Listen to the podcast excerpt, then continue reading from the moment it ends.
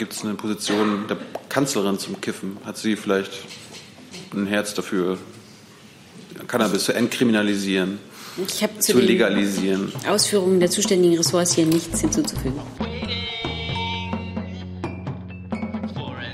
Liebe Kolleginnen, liebe Kollegen, herzlich willkommen in der Bundespressekonferenz, der Regierungspressekonferenz am Mittwoch. Ich begrüße ganz herzlich die stellvertretende Regierungssprecherin Ulrike Demmer und die Sprecherinnen und Sprecher der Ministerien. Herzlich willkommen. Und dann begrüße ich sechs Studenten der Berliner Journalistenschule. Sie sind hier wegen des Kurses Nachrichtenschreiben. Herzlich willkommen an Sie. Und acht Studenten der Hochschule für Wirtschaft und Recht, auch aus Berlin. Auch an Sie ein herzliches Willkommen. Liebe Hörer, hier sind Thilo. Und Tyler, Jung und Naiv gibt es ja nur durch eure Unterstützung. hier gibt's keine Werbung, höchstens für uns selbst. Aber wie ihr uns unterstützen könnt, Oder sogar Produzenten werdet. erfahrt ihr in der Podcast-Beschreibung. Zum Beispiel per PayPal oder Überweisung. Und jetzt geht's weiter. Und dann möchte das Umweltministerium eine neue Sprecherin vorstellen. Genau, wir haben eine neue Kollegin im Presseteam des BMU. Die stellt sich Ihnen jetzt selbst vor. Ja, vielen Dank. Mein Name ist Astrid Scharf. Ich bin seit 2012 im Bundesumweltministerium, ähm, dort in den vergangenen Jahren insbesondere im Bereich Klimaschutz und Energie tätig, Bereich erneuerbare Energien. Und im Pressereferat des Bundesumweltministeriums ähm, betreue ich insbesondere die Themen Naturschutz und freue mich dann natürlich auch hier in diesem Rahmen Rede und Antwort zu stehen. Herzlichen Vielen Dank. Auch wir freuen uns auf die Zusammenarbeit. Danke.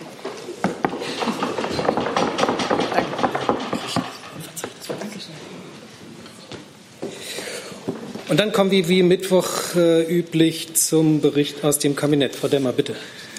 Genau, das Kabinett hat heute den Entwurf eines Gesetzes beschlossen, mit dem die überarbeitete EU-Entsenderichtlinie umgesetzt werden soll.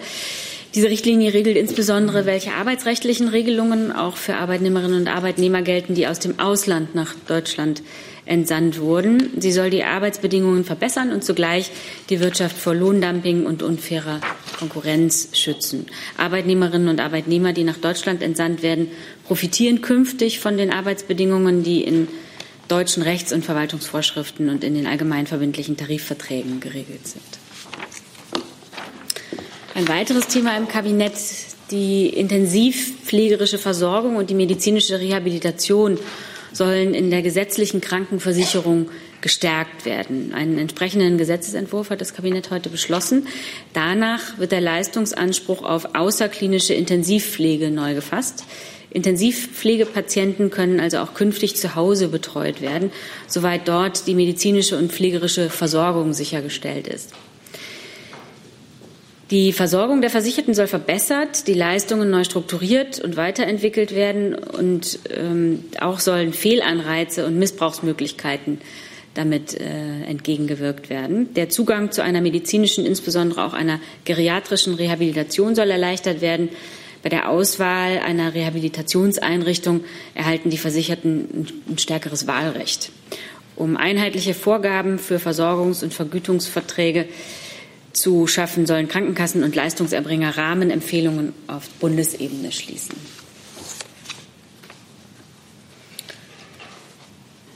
Des Weiteren hat das Bundeskabinett heute den Entwurf eines Gesetzes zur Umsetzung der Abfallrahmenrichtlinie der Europäischen Union beschlossen. Da geht es im Kern darum, Abfälle zu vermeiden, Ressourcen effizienter zu nutzen. Das Gesetz erhöht die Recyclingquoten und verschärft die Pflichten, Abfälle getrennt zu sammeln. Bundesinstitutionen sind künftig verpflichtet, ökologisch vorteilhafte Erzeugnisse im Rahmen der öffentlichen Beschaffung zu bevorzugen. Und mit Blick auf das immer drängendere Problem der Wegwerfmentalität sieht der Gesetzentwurf neben einer, daneben eine Obhutspflicht vor. Diese erweitert die den Produzenten und Händlern obliegende Produktverantwortung für die von ihnen hergestellten und vertriebenen Erzeugnisse.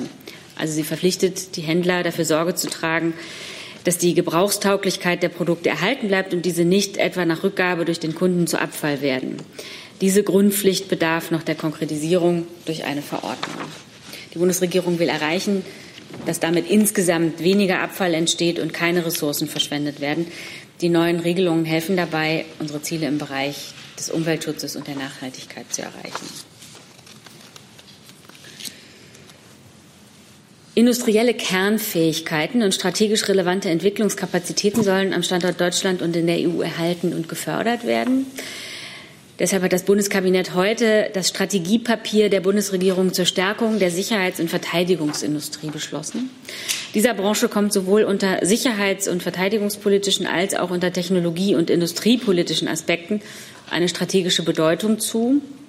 Ihre Unternehmen spielen insbesondere bei der Ausstattung der zivilen, zivilen Behörden und Organisationen mit Sicherheitsaufgaben sowie der Bundeswehr eine zentrale Rolle und leisten einen wichtigen Beitrag für den Schutz der Bürgerinnen und Bürger in Deutschland und Europa.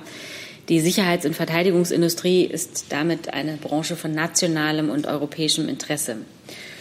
Durch Maßnahmen in fünf Bereichen sollen Forschung, Entwicklung und Innovation gestärkt werden, Rahmenbedingungen für eine effiziente Produktion gesetzt, das Beschaffungswesen optimiert, Exporte politisch flankiert und verantwortungsvoll kontrolliert, sowie der Schutz von Sicherheitsinteressen sichergestellt werden. Des Weiteren werden das sicherheits- und verteidigungspolitische Umfeld mit seinen Hauptherausforderungen dargestellt und daraus die Notwendigkeit einer leistungsfähigen Industrie abgeleitet sowie nationale Sicherheits- und Verteidigungsindustrielle Schlüsseltechnologien festgelegt. Das Strategiepapier wird dann dem Deutschen Bundestag und dem Bundesrat zur Kenntnisnahme zugeleitet. Und dann hat heute im Anschluss an die reguläre Kabinettssitzung der Kabinettausschuss Austritt Großbritanniens aus der Europäischen Union getagt. Dabei ging es um die Verhandlungen über das künftige Verhältnis zwischen der Europäischen Union und dem Vereinigten Königreich. Ähm, hierzu hatte die Bundeskanzlerin den Chefverhandler der EU, Michel Barnier, eingeladen und mit dem hatte das Kabinett dann heute einen Austausch. Das war's. Mhm. Dann kommen wir zu Fragen, ohne dass ich die einzelnen Themen aufrufe. Wir fangen einfach an, Herr Jessen. Ja, zu den Entsenderichtlinien, Frau Demmer, da hatte ja in der vergangenen äh, Woche äh, hatten die Gewerkschaften äh, sozusagen den damals vorliegenden Entwurf abgelehnt oder kritisiert und gesagt, ähm, es sei zum Beispiel nicht hinnehmbar, dass bei der Gültigkeit von Tarifgruppen nur die untersten drei Gruppen berücksichtigt fänden, sondern es müsste für alle Tarifgruppen gelten. Ähm, und ein weiterer Punkt war, dass es nicht nur um bundesweite Tarifverträge ginge, die Anwendung finden müssen, sondern alle allgemeinverbindlichen. Wurde diese Kritik der Gewerkschaften äh, übernommen, wurde aus sie eingegangen oder ist es beim Stand des Entwurfs von vor einer Woche geblieben? Da würde ich das Ressort bitten.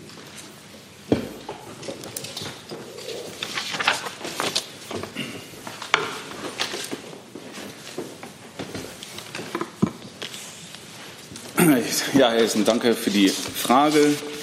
Hinsichtlich der Entlohnung ähm, gibt es ja ganz klare Verbesserungen hinsichtlich des vorherigen äh, Status quo. Vorher waren es ja nur Mindestentgelte, die äh, geregelt wurden. Ähm, nun gibt es äh, aus, ähm, ähm umfangreiche Regelungen zur Entlohnung allgemein. Also darunter fallen auch Überstundensätze, Schmutz- und Gefahrenzulagen, von denen nun auch entsandte Arbeitnehmer und Arbeitnehmerinnen äh, profitieren werden hinsichtlich der Kritik, dass es nur bundesweit gültige Tarifverträge ist. Ja, es gibt auch ähm, Länder, ähm, ähm, äh, Tarifverträge, die allgemeinverbindlich für Bundesländer sind. Das stimmt. Aber da hätte es äh, unionsrechtliche Probleme gegeben. Deshalb haben wir uns auf bundesweite Tarifverträge beschränkt. Nachfrage zu dem ersten Punkt. Ähm, die Kritik der Gewerkschaften war ja, dass äh, beim Entlohnungsgefüge nur eine limitierte Anzahl von Tarifgruppen sozusagen einbezogen sei. Ähm, es müssten aber alle, also auch die obersten äh, Stufen äh, einbezogen werden. Dazu haben Sie jetzt nichts gesagt. Wie verhält es sich da? Ähm, wie gesagt, dazu liegen jetzt keine Informationen vor. Wie gesagt, es hat sehr viele Verbesserungen gegeben hinsichtlich der Entlohnung und zu den Überstundensätzen und den äh, ähm, Zulagen. Weitere Fragen dazu? Das ist nicht der Fall. Dann andere Themen aus dem Kabinett. Herr Jung. Ich habe Fragen zu der Änderung des Kreislaufwirtschaftsgesetzes. Äh, vielleicht an das federführende Ministerium BMU. Mhm. Ähm, haben Sie jetzt Sachen umgesetzt, die nicht schon vor, sowieso von der EU vorgegeben wurde durch die Richtlinie? Wenn ja, welche? Gibt es verbindliche Abfallvermeidungsziele, die die Bundesregierung festlegt? Und wenn nicht, warum nicht? Gut, also in der Tat ist das ein ähm, Gesetz, das Kreislaufwirtschaftsgesetz ist so eine Art Grundgesetz des ähm, deutschen Abfall- und Recyclingwesens. Und mit dieser Novelle setzen wir in Teilen um, was wir europaweit bereits vorher vereinbart hatten. Aber in zwei wesentlichen Teilen gehen wir auch darüber hinaus. Das eine ist der Bereich der öffentlichen Beschaffung. Da verpflichtet sich der Bund selbst, ähm, mit seinen 6000 Beschaffungsstellen vorrangig ökologische Produkte, zum Beispiel Produkte aus Rezyklaten zu kaufen. Das ist bisher nicht europaweit geregelt. Da gehen wir voran. Und damit schließen wir im Grunde auch ähm, den Kreis, um den es ja bei der Kreislaufwirtschaft geht, indem wir die Nachfrage nach Rezyklaten stärken. Ähm, es ist ja niemandem gedient, wenn man viel recycelt, aber hinterher aus dem recycelten Material ähm, nichts werden kann, was gekauft wird, sondern da wollen wir den Markt schaffen und da geht der Bund mit gutem Beispiel voran. Das ist das eine Beispiel. Und ähm, das andere Beispiel ist die Obhutspflicht. Die hat Frau Demmer eben gerade auch genannt. Da geht es darum, ähm, die Produktverantwortung, die wir bisher kennen, zu erweitern. Das heißt, Händler und Hersteller haben eine Verantwortung für ihr Produkt, auch insoweit, dass sie es nicht einfach so zu Abfall werden lassen dürfen. Das betrifft ähm, Überhänge, das betrifft zum Beispiel Retouren ähm, und ist etwas, was es europaweit, ich, weltweit weiß ich nicht, aber ich, mindestens europaweit so noch nicht gibt. Aber da, da, gehen wir auch voran und hoffen natürlich auch auf Nachahmer in anderen Ländern. Ähm, das Ziel ist klar, weniger Abfall, mehr Recycling. Ähm, was die, den Umgang mit, mit Retouren angeht, so wollen wir, dass es keine unnötige Vernichtung mehr gibt mit Überhängen genauso. Das sind jetzt die Ziele. Ähm, andere Zahlen habe ich dazu nicht. Das heißt, es, gibt, es gibt keine verbindlichen Abfallvermeidungsziele. Und wenn Sie sagen unnötige, unnötige ähm, Zerstörung vermeiden, gibt es denn auch aus Ihrer Sicht nötige Sachen, wo die Unternehmen das weitermachen können? Und eine andere Frage noch, stimmt es, dass das Gesetz jetzt erlaubt, dass auch noch bis 2035, also 15 Jahre lang, noch über ein Drittel der Abfälle verbrannt werden können? Also zum Ersten, ähm, da ging es um, um nötige ähm, Vernichtungen. Hm? Das kann zum Beispiel sein, wenn es um Giftstoffe geht. Da kann manchmal ähm, Entsorgen, Verbrennen besser sein als ähm, weiter im Verkehr halten. Sowas ist denkbar. Ähm, dann hatten Sie gefragt nach dem, dass bis 2035 noch ein Drittel der Abfälle verbrannt werden darf. Wenn, stimmt das und wenn ja, wieso? Ähm, Verbrennen ist, ist ein Teil der Verwertung. Es ist nicht das, was wir uns, ähm, also die, die Kaskade funktioniert so, man verwertet erstmal stofflich, was man stofflich verwerten kann. Das ist dann das, was wir unter Recycling kennen. Dann gibt es aber immer auch Abfälle, die man nicht recyceln kann. Die werden dann ähm, verbrannt und dann zur Energie. Also das ist, ähm, damit kann man dann wiederum ähm, andere Brennstoffe ersetzen. Das ist ähm, auf jeden Fall besser als Deponieren. Deponien gibt es in Deutschland nicht mehr. Ähm, und wir, wenn Sie sagen ein Drittel, dann beziehen Sie sich wahrscheinlich auf die europaweite, auf das europaweite Ziel für Recyclingquoten von Siedlungsabfällen insgesamt. Und da ist, ähm, ist das Ziel 65 Prozent. Und dann bleibt natürlich 35 Prozent anders. Aber das ist trotzdem auch ein sehr ehrgeiziges Ziel, diese 65 Prozent.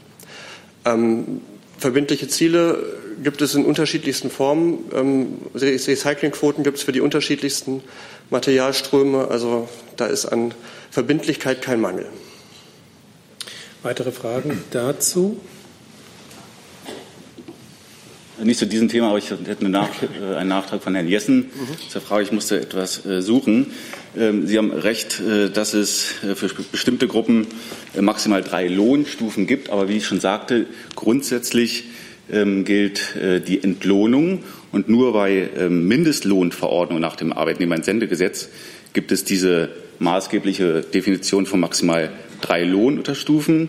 Hintergrund ist, dass damit Vorgaben des nationalen Verfassungsrechts Rechnung getragen wird.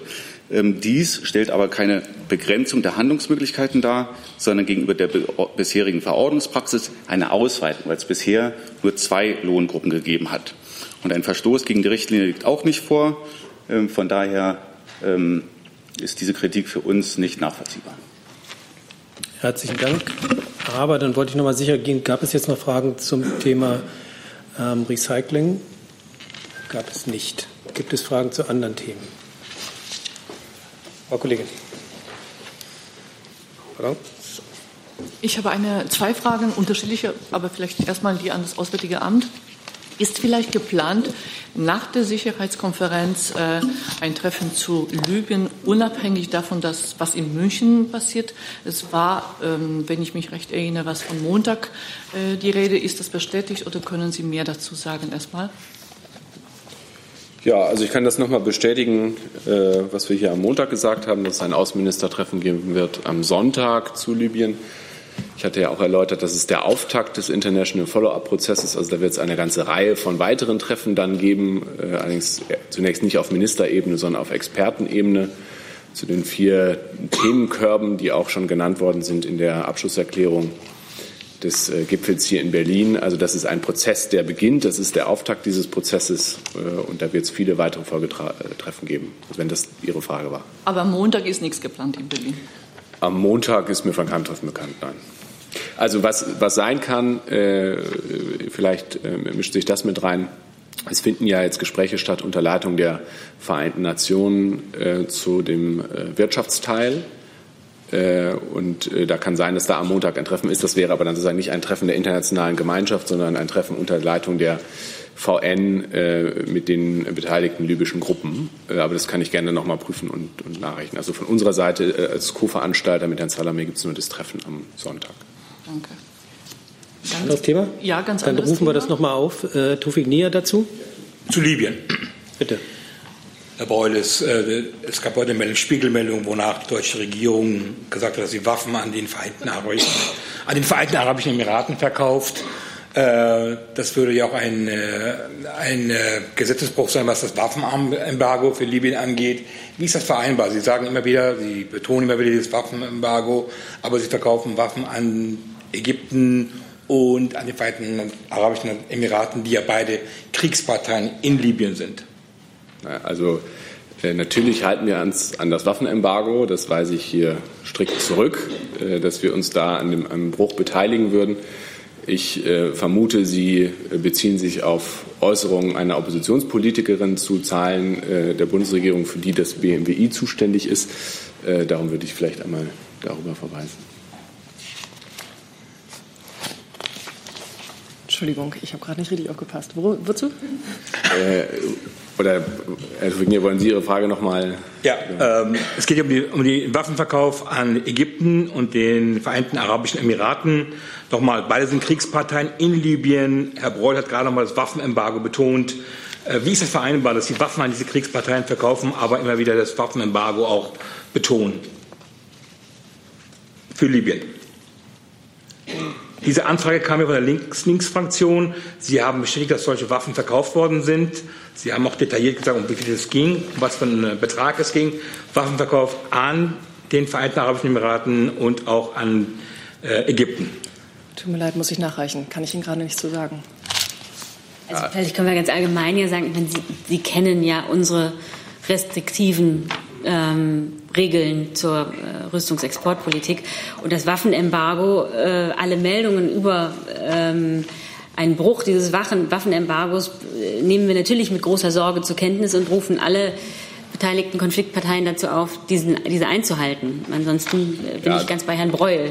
Aber Frau hab Sie vielleicht- verkaufen doch diese Waffen. Diese Ja, ja, Waffen Herr verkauft. Tübinger- Es wurde ja, das Wirtschaftsministerium hat ja gesagt in dieser Anfrage, dass diese Waffen verkauft worden sind. Nein, ich würde Sie bitten, äh, den Artikel vielleicht noch mal sorgfältiger zu lesen oder vielleicht äh, setzen Sie sich auch mit der Abgeordneten in Kontakt, um die vielleicht die Informationen äh, teilt, die sie hat. Da ist ja auch die, schon die Unterscheidung getroffen zwischen Rüstungsexporten und Gütern, die unter Rüstungsexporte fallen. Da haben wir uns ja schon wiederholt darüber unterhalten, dass das ja eine sehr breite Definition ist. Äh, Und dann die Rede von Kriegsgütern. Äh, Und wenn Sie äh, sich diese Zahlen genau angucken, dann denke ich, sind die Vorwürfe, die Sie jetzt so formulieren, nicht haltbar. Dazu? Frau Buschow? Ja, dann würde ich jetzt aber doch noch mal gerne fragen, weil das Waffenembargo hat ja tatsächlich vorgesehen, dass man keine, sich nicht beteiligt an Sammelprojekten, die dann fertig montiert in die Vereinigten Arabischen Emirate gehen. Wenn jetzt aber aus den Daten hervorgeht, dass Deutschland selbst in die Vereinigten Arabischen Emirate liefert, wirkt das irgendwie tatsächlich absurd. Können Sie dann vielleicht doch noch mal erklären, was das Waffenembargo, also was das Waffenembargo aussieht, was die Emirate betrifft?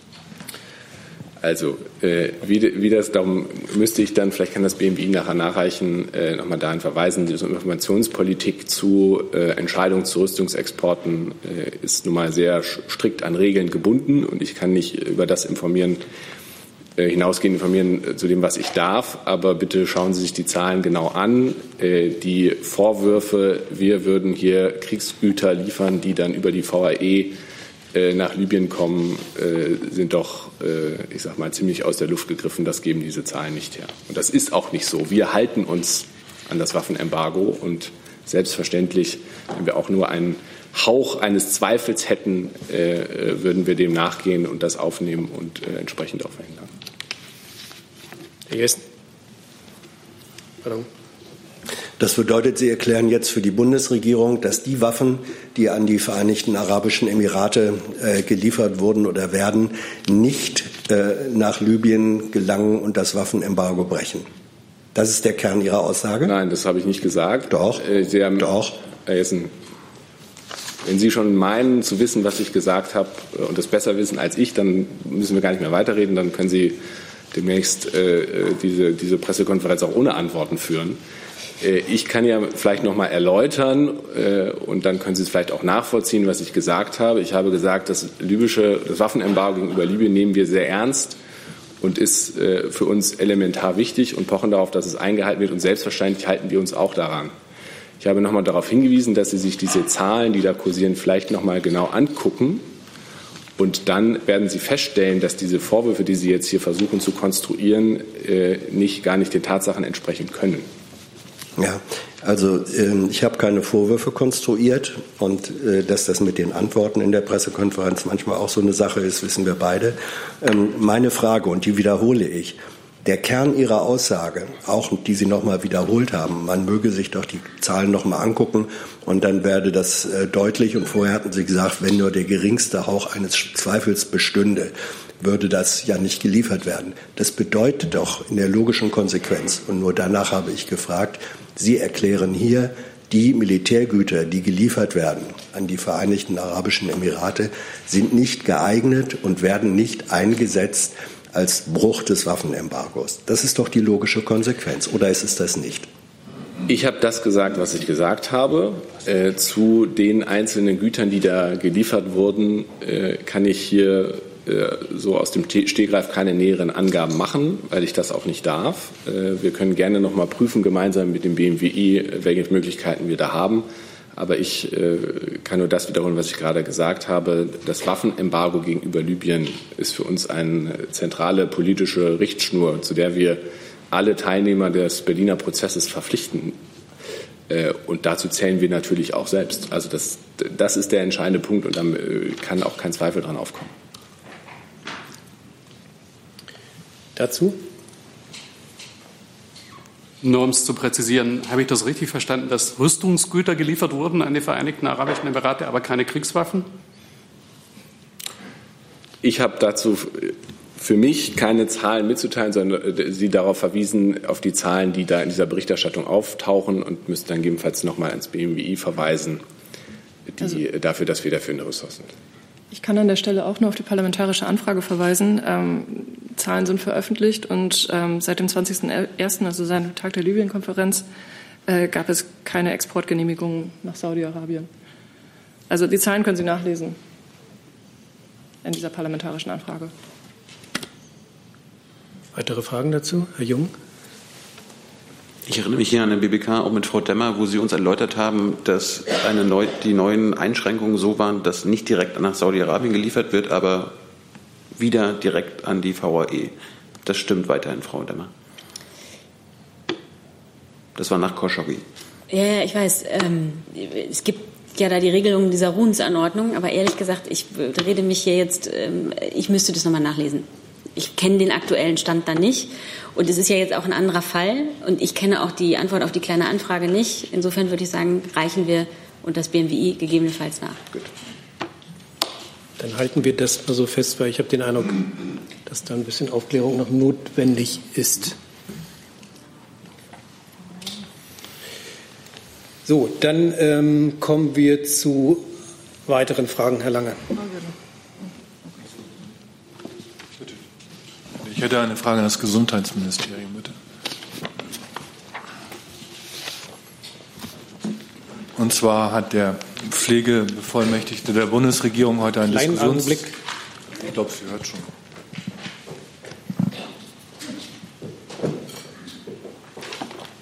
Jetzt. Der Pflegebevollmächtigte der Bundesregierung hat heute ein Diskussionspapier vorgelegt, um äh, für eine Entbürokratisierung in der Pflege äh, zu sorgen. Da hätte ich gerne gewusst, wie sich das Ministerium zu diesem Papier stellt, steht. Ich vermute mal, Sie haben es gelesen. Danke. Ja, wie Sie äh, vielleicht wissen, äh, will Minister Spahn in diesem ersten Halbjahr eine Debatte über die Finanzierung der Pflegeversicherung führen und auch bis Mitte äh, des Jahres einen Vorschlag vorlegen. Und in diesem Kontext ähm, sehen wir den Vorschlag von Herrn äh, Westerfellhaus als einen interessanten äh, Debattenbeitrag. Und äh, genau das ist ja auch seine Aufgabe, hier Input zu liefern. Und Zusatz und darüber hinaus, dass Sie es interessant finden, wird das irgendwie in, dann in die, weiß nicht, in den Gesetzgebungsprozess oder überhaupt in die Arbeit des Ministeriums einfließen oder legen Sie es dann jetzt zur Seite? Also wie gesagt, die Diskussion wird ja jetzt im ersten Halbjahr 2020 geführt. Weitere Fragen zu dem Vorschlag von Herrn Westerfell aus? Das ist nicht der Fall. Dann, Frau Kollegin.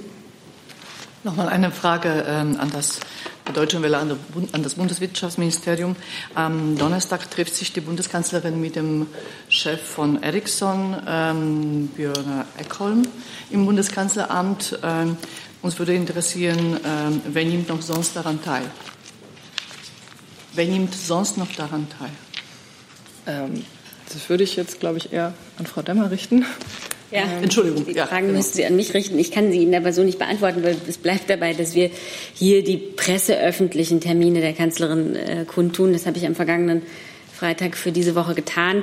Ähm, selbstverständlich gehört es zur Arbeit der Bundeskanzlerin, äh, sich äh, neben den presseöffentlichen Terminen auch mit anderen Menschen äh, zu treffen und Gespräche zu führen, gelegentlich auch mit Unternehmensvertretern. Aber dabei muss ich es dann an diesem Punkt belassen. Ähm, Nachfrage, trifft sich auch die Bundeskanzlerin mit dem, ähm, adäquat mit den Vertretern von Nokia und Huawei und wenn nicht, warum? Da gilt jetzt genau das Gleiche. Also ich müsste meine Antwort einfach nochmal exakt wiederholen. Da Sie gerade nochmal die Frage stellen, kann ich noch mal kurz nachreichen zu Ihrer Libyen-Frage, äh, was äh, meine Kollegen informieren mich, äh, was Sie gemeint haben könnten, wäre vielleicht das Außenministertreffen der EU am Montag. Da wird es selbstverständlich auch um Libyen gehen. Und dann beginnen am Montag die sogenannten 5 plus 5 Gespräche über die Waffenruhe, von, geführt von Herrn Salami. Aber da sind wir als Deutschland jetzt nicht beteiligt. Dann kommen wir zu weiteren Fragen. Da hatte ich Frau Buschow. Eine Frage an Herrn Alter. Die Zeit berichtet heute, dass das Bundesamt für Verfassungsschutz und auch die Landesämter begonnen haben, Abgeordnete der AfD zu überwachen, zumindest was außerparlamentarische Aktivitäten angeht. Das wurde ja damals, was die Linkspartei äh, betrifft, ähm, eingestellt vom Bundesinnenminister damals. Meine Frage, sind Sie darüber informiert? Weiß das Innenministerium Bescheid? Finden Sie das richtig? Ähm, ich kenne die Medienberichte darüber. Ich habe allerdings im Moment noch keine ähm, behördliche Bestätigung dazu. Das klären wir derzeit auf und können eventuell nachliefern.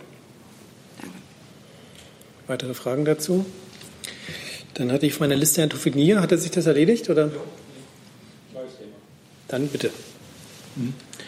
Frau Dämmer, am äh, Freitag trifft sich die Bundeskanzlerin mit dem sudanesischen Ministerpräsidenten Hamdu.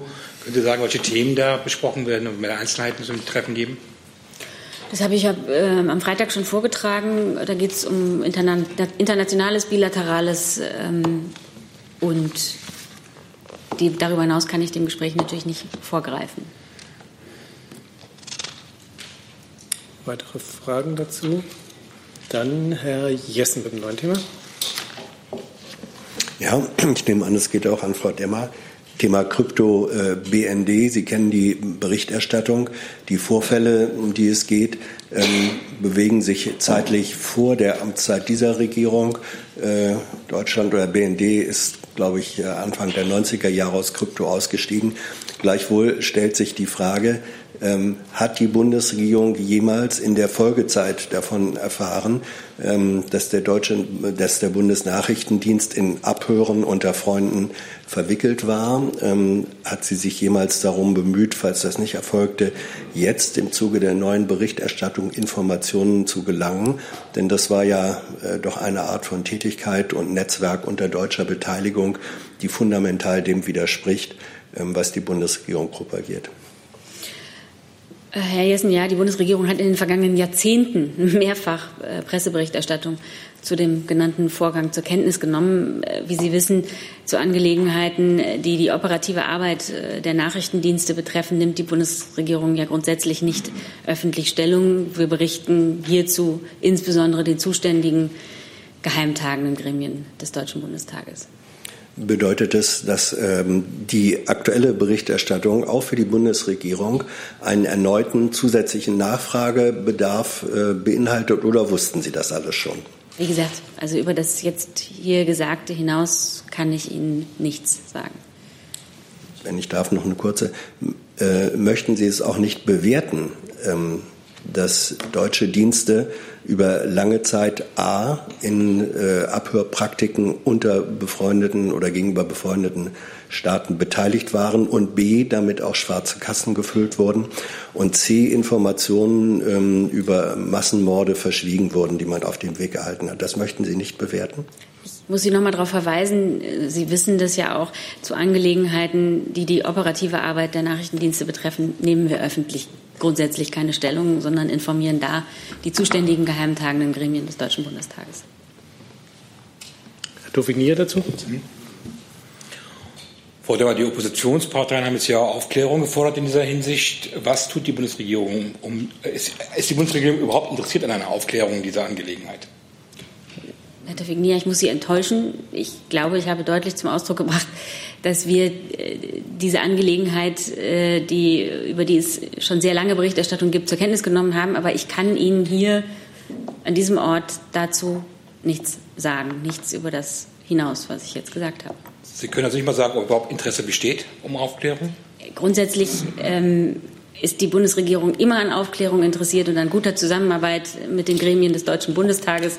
Dazu gehört auch äh, das Geheimtagen, geheimtagenden Gremien, die sich mit diesen Themen befassen.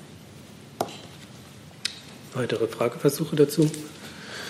Das ist nicht der Fall. Neues Thema, Frau Kollegin. Ja, ich habe eine Frage zur EU-Ratspräsidentschaft an Frau Demmer. Bisher dachte ich immer, das wichtigste Thema wird der Klimaschutz sein. Dann hat aber Bundesinnenminister Horst Seehofer auf dem Polizeikongress angekündigt, dass er das Thema EU-Grenzschutz, vor allen Dingen Außengrenzschutz, für das Wichtigste hält. Gibt es da noch Diskussionen?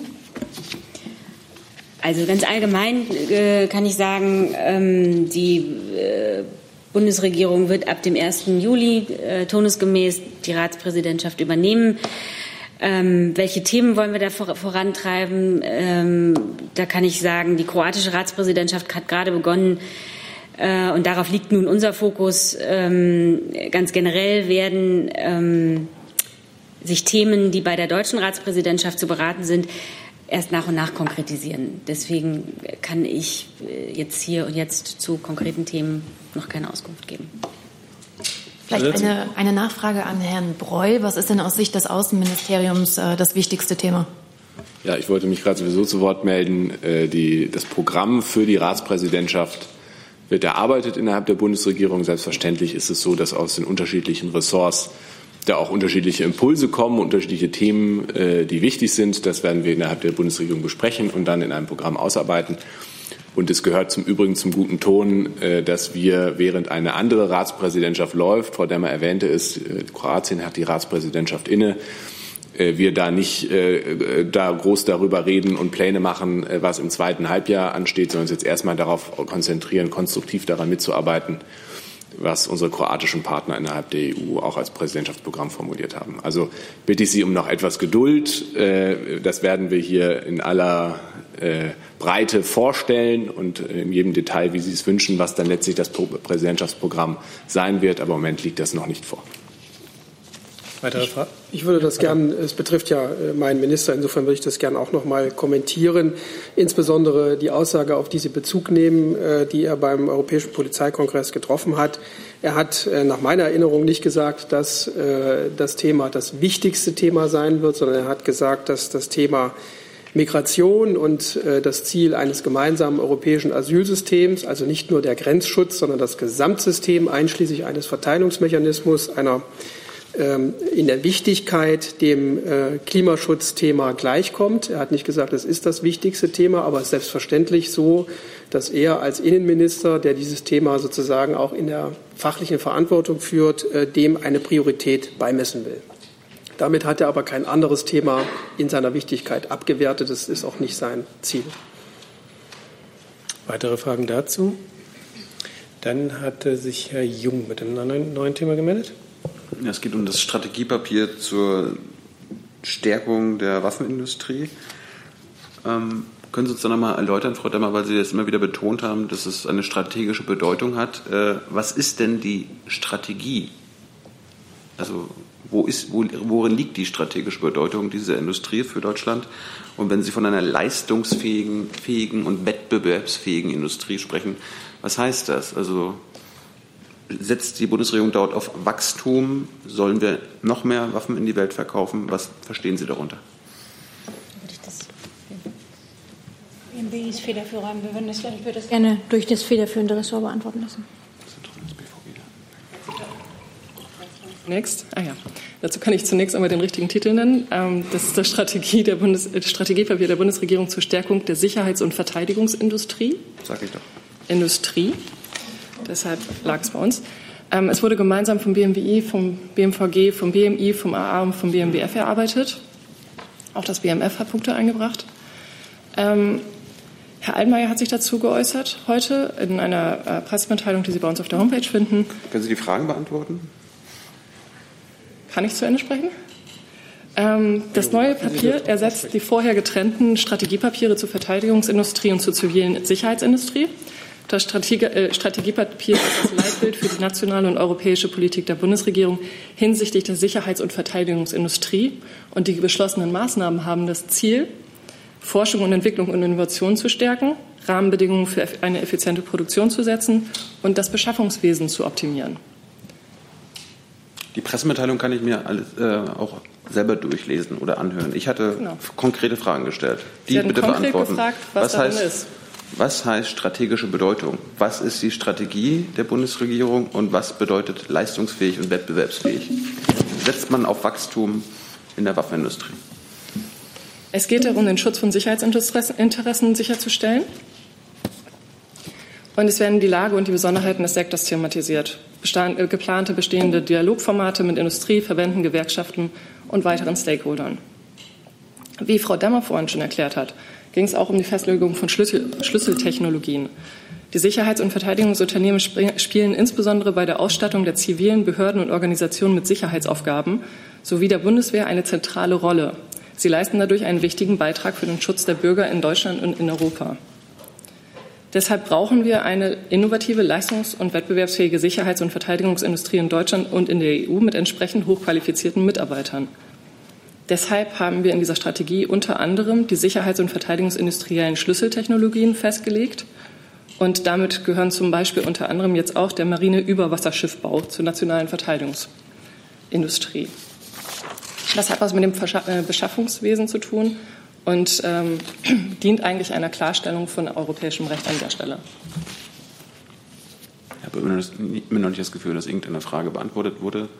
Äh, können Sie denn, vielleicht anders gefragt, sagen, ob diese angeblich so restriktive Rüstungsexportpolitik jetzt gelockert wird durch die Änderung der Rahmenbedingungen oder noch restriktiver sein soll?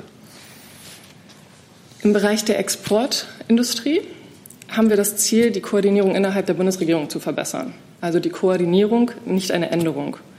Zu diesem Zweck wird auf Arbeitsebene ein permanenter Steuerungskreis zwischen den Bundesministerien zur besseren Koordinierung der Exportflankierung geschaffen. Es werden keine exportkontrollrechtlichen Bestimmungen geändert. Weitere Fragen dazu? Kollege, ist das richtig? Ich kann es gerade nicht das sehen. Das ist das Richtige, ja. ja. Ähm, ich habe eine Verständnisfrage. Und zwar ähm, haben Sie gesagt, dass mit dem jetzigen Vorschlag ähm, die Beschaffungs-, das Beschaffungswesen verbessert werden sollte. Korrigieren Sie mich, wenn ich es äh, falsch gesehen habe. Äh, es sind ja fünf Bereiche definiert worden, wo nicht mehr europaweit ausgeschrieben werden muss. In sämtlichen Strategiepapieren zum Beschaffungswesen habe ich eigentlich immer nur gelesen, dass es kostengünstiger sei und viel mehr Synergien ergebe, wenn man europaweit zusammenarbeiten würde in diesem Beschaffungswesen. Ähm, das sieht für mich jetzt aus wie eine Renationalisierung äh, von fünf Schlüsselindustrien und eine Abwendung von diesem Pro-Europa-Kurs. Können Sie mir da helfen? Es geht um die Optimierung und um die Vergabeoptimierung ähm, in Deutschland und darum, dass äh, die Vergabestellen im Einzelfall entscheiden können, ob sie europaweit oder national ausschreiben. Aber Sie, Sie verstehen meine Frage. Also, also es besteht wenn die, die Strategiepapiere, Entschuldigung, wenn die Strategiepapiere beim Beschaffungswesen sagen, am, am besten europaweit anschaffen, das ist günstiger, das ist besser, und Sie kommen jetzt mit einem Vorschlag, der sagt, irgendwie, wir können jetzt das eigentlich auch national machen, dann klingt das ja wie eine Renationalisierung. Es geht darum, dass es die Möglichkeit gibt. Es geht nicht darum, dass es jetzt grundsätzlich der Fall ist. Es gibt jetzt Industrien, die als Schlüsseltechnologien ähm, definiert sind und bei denen gibt es die Möglichkeit, national zu beschaffen. Aber ähm, weiterhin, wenn die Vergabestelle vor Ort entscheidet, und in dem Fall wäre das zum Beispiel das Verteidigungsministerium. Der Zurjesen? Ähm, ich versuche das, äh, das ist so abstrakt nachzuvollziehen. Äh, könnten Sie es an einem konkreten Beispiel möglicherweise äh, erläutern? Weil, wie der Kollege sagte, wenn vorher eine eindeutige Priorität war mit der Zielsetzung am besten europaweit ausschreiben und Sie sagen, ja, wir eröffnen jetzt die Möglichkeit, das aber auch national, dann ist ja davon auszugehen, dass diese Möglichkeit auch genutzt wird was dann ein Stück weit zulasten der äh, europaweiten Ausschreibungen ginge. Also wo können wir uns das vorstellen, dass da eine nationale Ausschreibung vielleicht sinnvoller wäre? Es handelt sich hierbei um eine Strategie und nicht um konkrete Maßnahmen. Und dementsprechend es besteht jetzt die Möglichkeit, aber eine konkrete, ein konkretes Beispiel kann ich Ihnen nicht nennen. Ich würde vielleicht mal ganz kurz einhaken, Herr Jessen, wenn ich darf. Ähm, das betrifft uns ja auch. Also das BMVG war ja auch maßgeblich an dieser Strategie entwickelt. Herr Jung, Sie haben nach einer Strategie gefragt. Ich kann Ihnen die Strategie des BMVG sagen. Uns geht es darum, unseren Soldatinnen und Soldaten, die in die Einsätze geschickt werden, schnellstmöglich gutes Material an die Hand zu geben. So, dafür gibt es unterschiedliche Vergabemöglichkeiten. Diese Strategie eröffnet uns ein, äh, ja, einen neuen Weg für den Bereich des Marineüberwasserschiffbaus, den als Schlüsseltechnologie zu benennen. Das heißt, wir können ihn nutzen, wir müssen ihn aber nicht nutzen. Und wann wird er genutzt werden, wenn es von Einzelfall zu Einzelfall geprüft wird und äh, die Bundesregierung das äh, für sich als besten Weg quasi definiert?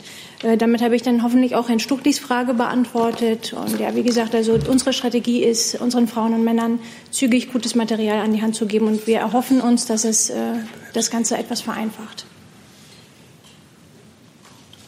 Weitere Fragen dazu?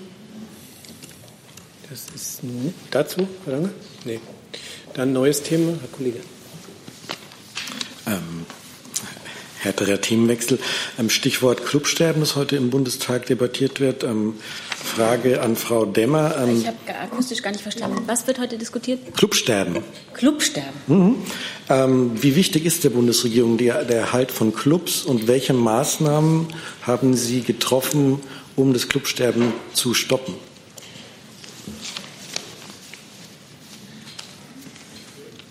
Ich weiß nicht, ob sich die Bundesregierung damit beschäftigt. Das müsste ich gegebenenfalls nachreichen. Dann habe ich eine Nachfrage an ähm, das Bauministerium. In der Baunutzungsverordnung ähm, sind ja Clubs derzeit noch als Vergnügungsstätten gekennzeichnet. Jetzt gibt es die Idee, das Ganze als zum Beispiel Anlagen für kulturelle und soziale Zwecke auszuweisen. Und ähm, Stichwort auch Änderung im Baugesetzbuch. Ähm, da könnte man zum Beispiel auch ähm, Bau, die Baugebietskategorie ähm, Kulturgebiet einführen. Ähm, wie sinnvoll halten Sie diese Vorschläge?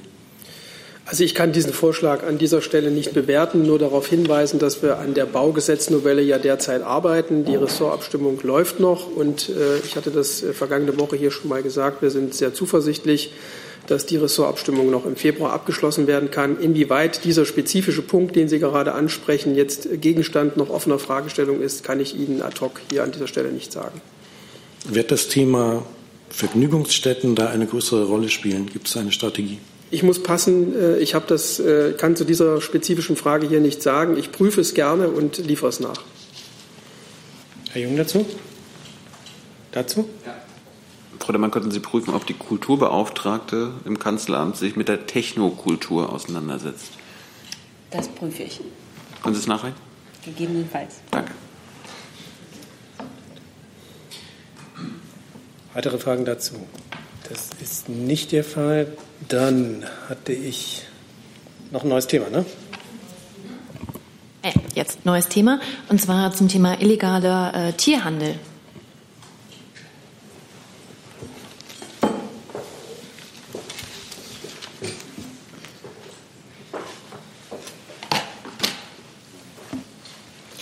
Die EU möchte ja die Gesetzeslage verschärfen. Ich würde gerne wissen, äh, wie Sie dazu stehen und was Deutschland tut, um mehr gegen illegalen Tierhandel vorzunehmen. Mhm. Grundsätzlich ist die Bekämpfung des illegalen Tierhandels auch für das Bundesministerium für Ernährung und Landwirtschaft ein sehr wichtiges Anliegen, denn das Problem hier dahinter, hinter dem illegalen Tierhandel, ist sehr vielschichtig, denn es sind Aspekte des Tierschutzes, der Tiergesundheit, aber auch eben der menschlichen Gesundheit, der öffentlichen Sicherheit und des Verbraucherschutzes betroffen. Festzuhalten ist, ähm, dass es grundsätzlich beim illegalen Tierhandel bereits bestehendes geltendes Recht gibt, gegen das regelmäßig dadurch durch den illegalen Tierhandel verstoßen wird. Beispielsweise ist hier das Tiergesundheitsrecht zu nennen, also zum Beispiel konkrete fehlende Impfung, wie es häufig beim illegalen Tierhandel der Fall ist. Klar ist dem BMEL aber auch, dass nationale Maßnahmen eben aufgrund des illegalen Handels grenzübergreifend ähm, nicht ausreichen. Von daher setzt sich auch unser Ministerium für eine europäische Lösung ein und begrüßt entsprechende Aktivitäten auf EU-Ebene. Zu dem konkreten Vorschlag von heute, den müssen wir erst uns anschauen und können den dann konkret bewerten. Aber ganz grundsätzlich gilt, europäische Initiativen sind hier deutlich zu begrüßen.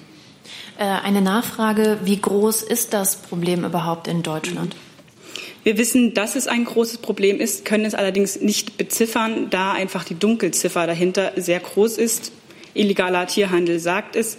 Uns ist allerdings bekannt, dass es eben vor allem bei Hunden, Welpen und Katzen häufig zum illegalen Tierhandel kommt. Gibt es weitere Fragen dazu? Das ist nicht der Fall. Gibt es Fragen zu anderen Themen? Herr Lange.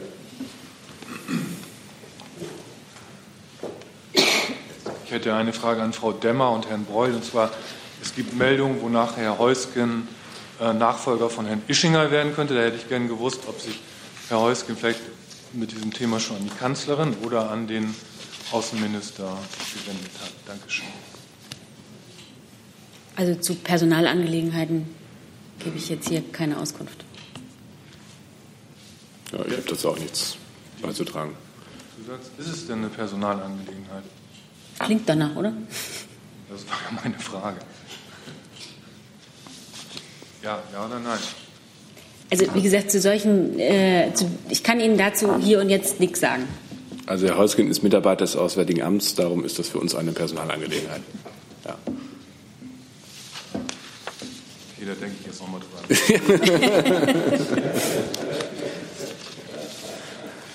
Gibt es weitere Fragen dazu?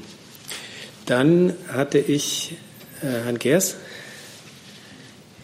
Ich habe eine spezielle Frage ans Finanzministerium. Es geht um Bierflaschen und Pfandsysteme in Brauereien. Da gibt es große Aufregung in der Branche und deshalb, Frau Grave, die Frage, wie Sie das bewerten.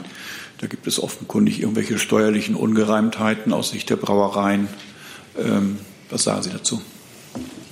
Ähm, also ich kann dazu mal erstmal klar. Entschuldigung, ja, ich, ich wollte Sie jetzt nicht korrigieren. Alles gut. ähm, also erstmal zur Klarstellung: Es gibt keine Neuregelungen durch das Finanzministerium, die das Pfandflaschensystem betreffen.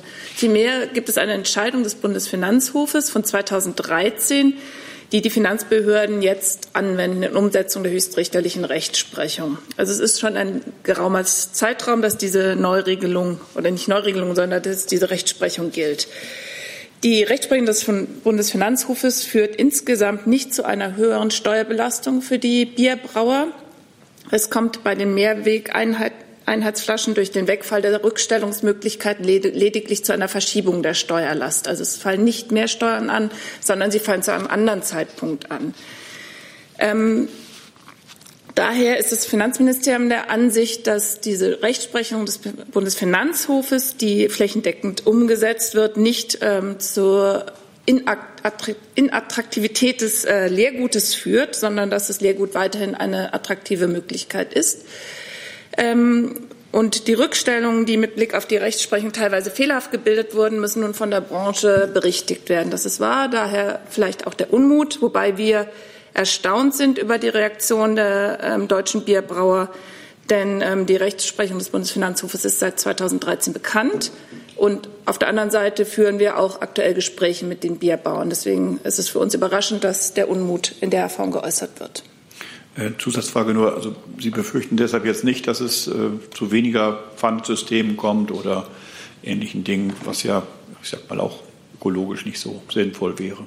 Nein, wie gesagt, ähm, diese Rechtsprechung führt ja nicht zu einer, einem Mehr an Steuerbelastung, sondern nur zu einer Verschiebung der Steuerlast. Das hängt mit den Eigentumsfragen an den Einheitsflaschen zusammen, die durch die, Bund die Rechtsprechung des Bundesfinanzhofes eben anders gesehen wurde, als mal ursprünglich gehandhabt wurde. Deswegen konnten die Bierbrauer Rückstellung bellen. Das können sie seit 2013 nicht mehr. Und deswegen müssen sie ihre Rückstellung auflösen. Aber sie zahlen nicht mehr Steuern als vorher. Danke. Weitere Fragen zum Thema Bierflaschen? Das ist nicht der Fall. Gibt es Fragen zu anderen Themen? Herr Delfs. Frau Demmer, ich habe eine Frage zu Huawei.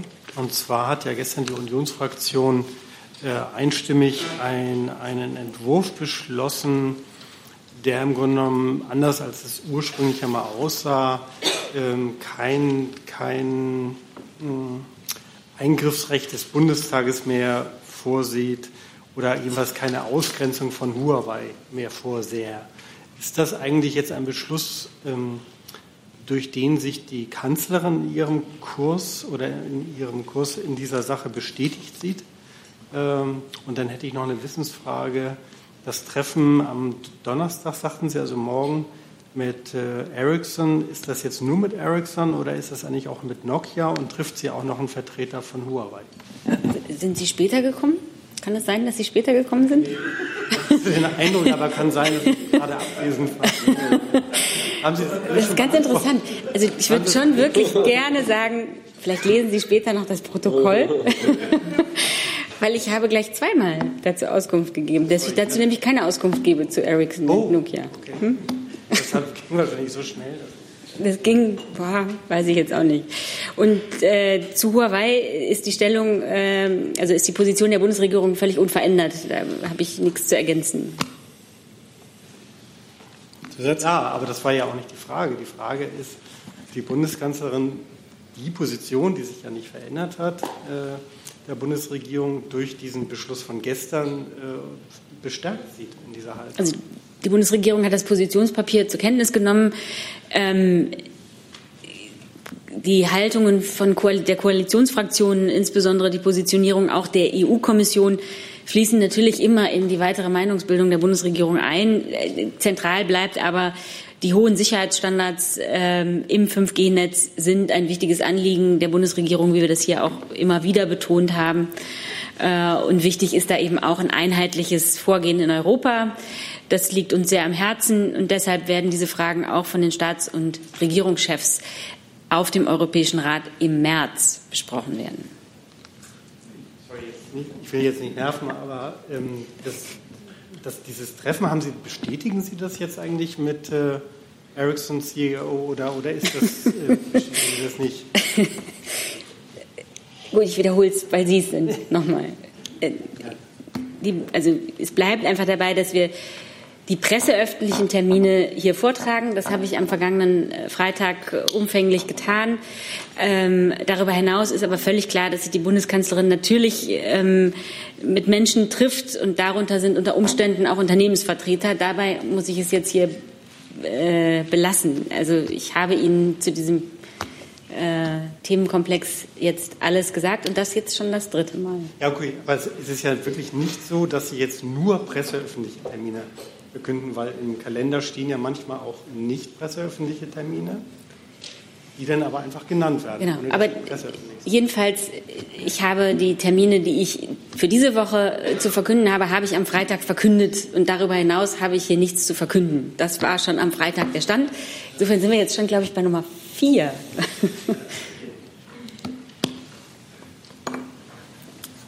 Herr Jessen.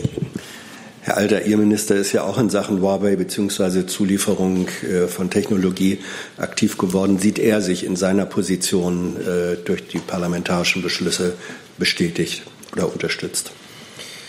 Also Frau Demmer hat die Bewertung, die im Moment äh, möglich ist, äh, vorgenommen. Äh, auch wir haben den, das Papier zur Kenntnis genommen und in der Sache sehen wir jetzt im Moment keinen Grund, an den bisherigen vertretenen Positionen Änderungen vorzunehmen.